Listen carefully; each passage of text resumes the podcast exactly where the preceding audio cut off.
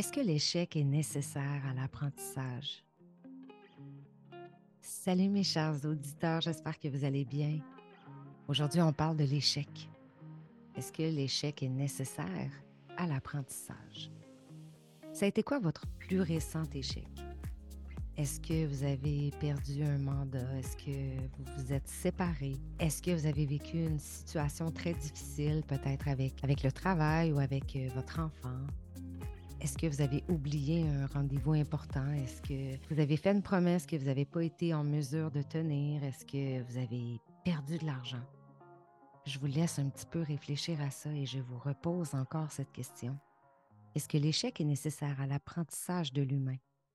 Si vous m'écoutez en ce moment et que vous êtes un ou une perfectionniste, c'est probablement difficile pour vous d'accepter peut-être de penser en fait juste à l'idée que l'échec est nécessaire dans la vie pour évoluer, pour comprendre, pour grandir. C'est sûr, on passe notre vie à se protéger. On ne veut pas être dans l'échec, on ne veut pas vivre ce genre de, de, situation-là. Le plus possible, on va éviter ça. C'est comme si, euh, encore une fois, je pense que c'est une question d'éducation. C'est comme si on nous avait enseigné que l'échec, c'est de perdre. L'échec, c'est d'échouer. L'échec, est-ce que c'est même d'être un loser? C'est vrai, observez ça. Il y a le bien, il y a le mal. Donc là, l'échec, c'est considéré comme étant mal. Hum. On nous a fait croire un tas de choses. Hein. On nous a fait croire un tas de choses avec lesquelles on vit au quotidien, qu'on porte à l'intérieur de nous, qui changent, qui transforment complètement la perspective qu'on a sur nous, sur le monde extérieur, sur comment on doit être, comment on doit agir, etc. Mais si on essayait peut-être d'élargir un peu notre perspective, puis de passer d'une perspective matérielle à une perspective, à une vision plus spirituelle? Admettons qu'on met de côté pour le moment, pour quelques instants, le temps du podcast. On met de côté l'idée qu'un échec, ce n'est non pas quelque chose qui est mal, puis l'échec, ce n'est pas d'échouer, pour une autre perspective, qui est de dire qu'un échec, c'est une expérience. En fait, un échec, c'est une opportunité. Un échec, c'est un outil extraordinaire qui va nous servir de tremplin pour réaliser quelque chose de plus grand, pour réaliser quelque chose de plus grand que soi. Je lisais sur les cinq blessures de l'âme, puis je disais en fait que chaque fois qu'on s'en veut, qu'on va se rabaisser ou qu'on va s'accuser d'avoir de, euh, mal agi ou euh, d'avoir vécu un échec finalement, Bien, chaque fois qu'on va se connecter à de la déception envers soi-même, qu'est-ce qu'on fait? Ben, on est toujours en train d'alimenter une des cinq blessures. Puis même, je dirais plutôt, en fait, deux des cinq blessures particulièrement. La blessure de rejet, la blessure d'injustice. Ces deux blessures-là euh, se cachent vraiment, vraiment derrière les émotions qu'on va ressentir, qu'on va vivre quand on est déçu de soi, quand on a vécu l'échec.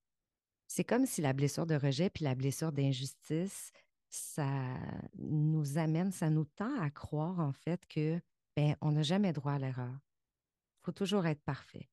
Dans tout ce que vous faites, puis dans tout ce que vous êtes, vous avez toujours besoin d'atteindre la perfection. Je ne peux pas faire d'erreur. Sinon, ben, je suis un fail. Sinon, je suis un échec. Puis je ramène ça encore à l'ego. Ça nous connecte tellement à l'ego, puis ça affecte tellement, c'est alimenté tellement par l'ego en réalité, ben, que ça nous empêche de se regarder pour vrai, puis de s'aimer tel qu'on est, puis de s'accepter, puis de se donner le droit d'être un humain, puis de pas toujours être parfait, parce que jamais personne de parfait. Hmm? si je vous amène dans une perspective encore plus deep, un peu plus spirituelle, je parle souvent de cette vision-là, la vision matérielle des choses, puis la vision spirituelle des choses. Puis je vous invite toujours à vous connecter à cette vision spirituelle-là. Il faut arrêter de croire que être, être humain, ben, c'est défini par ce qu'on fait, par ce qu'on possède. On est beaucoup plus que ça. On est des êtres de lumière, on est des êtres d'énergie. Et on est venu ici pourquoi? On est venu ici pour vivre nos propres expériences. On est venu ici pour l'amour, on est venu ici pour aussi guérir des choses.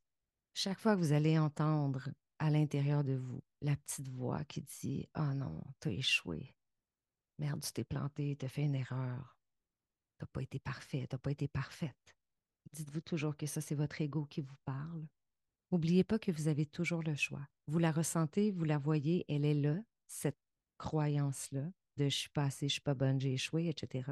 Je suis consciente de ça, parfait. Et je peux choisir une autre perspective. Je peux choisir un autre mindset. Je vais même aller plus loin. Parfois, ce n'est pas nécessairement votre ego qui va vous parler.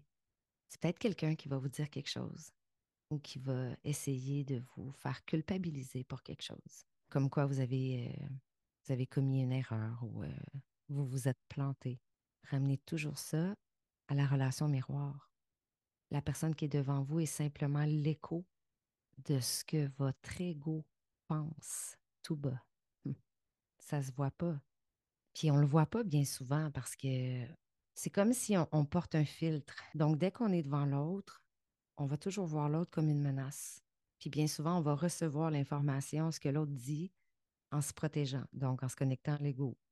Tu m'as fait ça, tu m'as blessé. Mais si vous ramenez toujours ça à vous, ce que je viens d'entendre aujourd'hui, j'avais besoin de l'entendre. Parce que ce qu'elle vient de me dire, c'est peut-être moi, au fond de moi, qui me répète ça. Mais là, je suis tellement connectée à l'ego, puis là, je suis tellement en train de me connecter à ma, à ma blessure de rejet ou à ma blessure d'injustice que je, me, je vois que je suis rejetée, je vois qu'il y a une injustice. Donc, je suis incapable. Il y a comme un mur, il y a comme un filtre qui est là, qui m'empêche de voir ce qui est là pour vrai. Donc, l'idée, c'est vraiment de se dire, au lieu d'alimenter cette croyance-là que, que, quand j'ai un échec, bien, que c'est mal, que, que je ne suis pas une bonne personne, que je ne mérite pas ça, que je ne mérite pas ça. Mais pourquoi ne pas juste voir ça comme une expérience puis se dire Ouf, waouh, OK, j'avais vraiment quelque chose à apprendre de ce qui vient de se passer là. Ouf, ça m'a shaké, mais je ne suis pas obligée de mettre toute mon énergie là-dessus. Je ne suis pas obligée de, de, Je sais que sur le coup, ça fait mal, puis ça frappe, puis ça rentre dedans, puis c'est challengeant. Mais si rapidement on est capable de se dire OK, attends, attends, attends, attends je vis ça en ce moment parce que j'ai quelque chose à apprendre, parce que j'ai une expérience à vivre à travers ça. plus rapidement possible, je vais apprendre de ça, puis je vais transformer des choses. Qu'est-ce que j'ai appris? C'est quoi la leçon derrière ça? L'idée, c'est de tout ce que je vis comme expérience de vie, j'ai quelque chose à retirer. Mais tu sais, le plus important au final, et sûrement le plus difficile, le plus challengeant, ben, c'est d'être en mesure de s'observer, de se regarder, puis d'apprendre à s'aimer, d'apprendre à accepter que le résultat, ce qu'on recherche, ce n'est pas la perfection. Puis il ne faut pas agir basé sur le monde matériel, ce qu'on possède ou ce qu'on fait, mais plutôt aimer qui on est. Faites l'exercice simplement un peu. Euh, pour ceux qui m'écoutent, qui ont déjà fait l'exercice de Find Your Why, trouver son pourquoi de Simon Sinek, ben, c'est un peu l'invitation euh, euh, qu'il fait lui aussi. C'est de dire retourne dans ton passé et observe tous les moments marquants que tu as vécus, autant les moments positifs que les moments plutôt négatifs, admettons, un décès, une séparation, ensuite de ça, euh, des grands moments, ça peut être une naissance, un voyage. À partir de ces, de ces moments-là, c'est de venir déterminer qu'est-ce que j'ai appris de façon positive qui va me servir aujourd'hui, qui va me servir demain, que je vais pouvoir utiliser? Puis peut-être qu'avec ça, je vais pouvoir servir, je vais peut-être pouvoir inspirer, Mais grâce à toutes ces observations-là, c'est là que la vie change.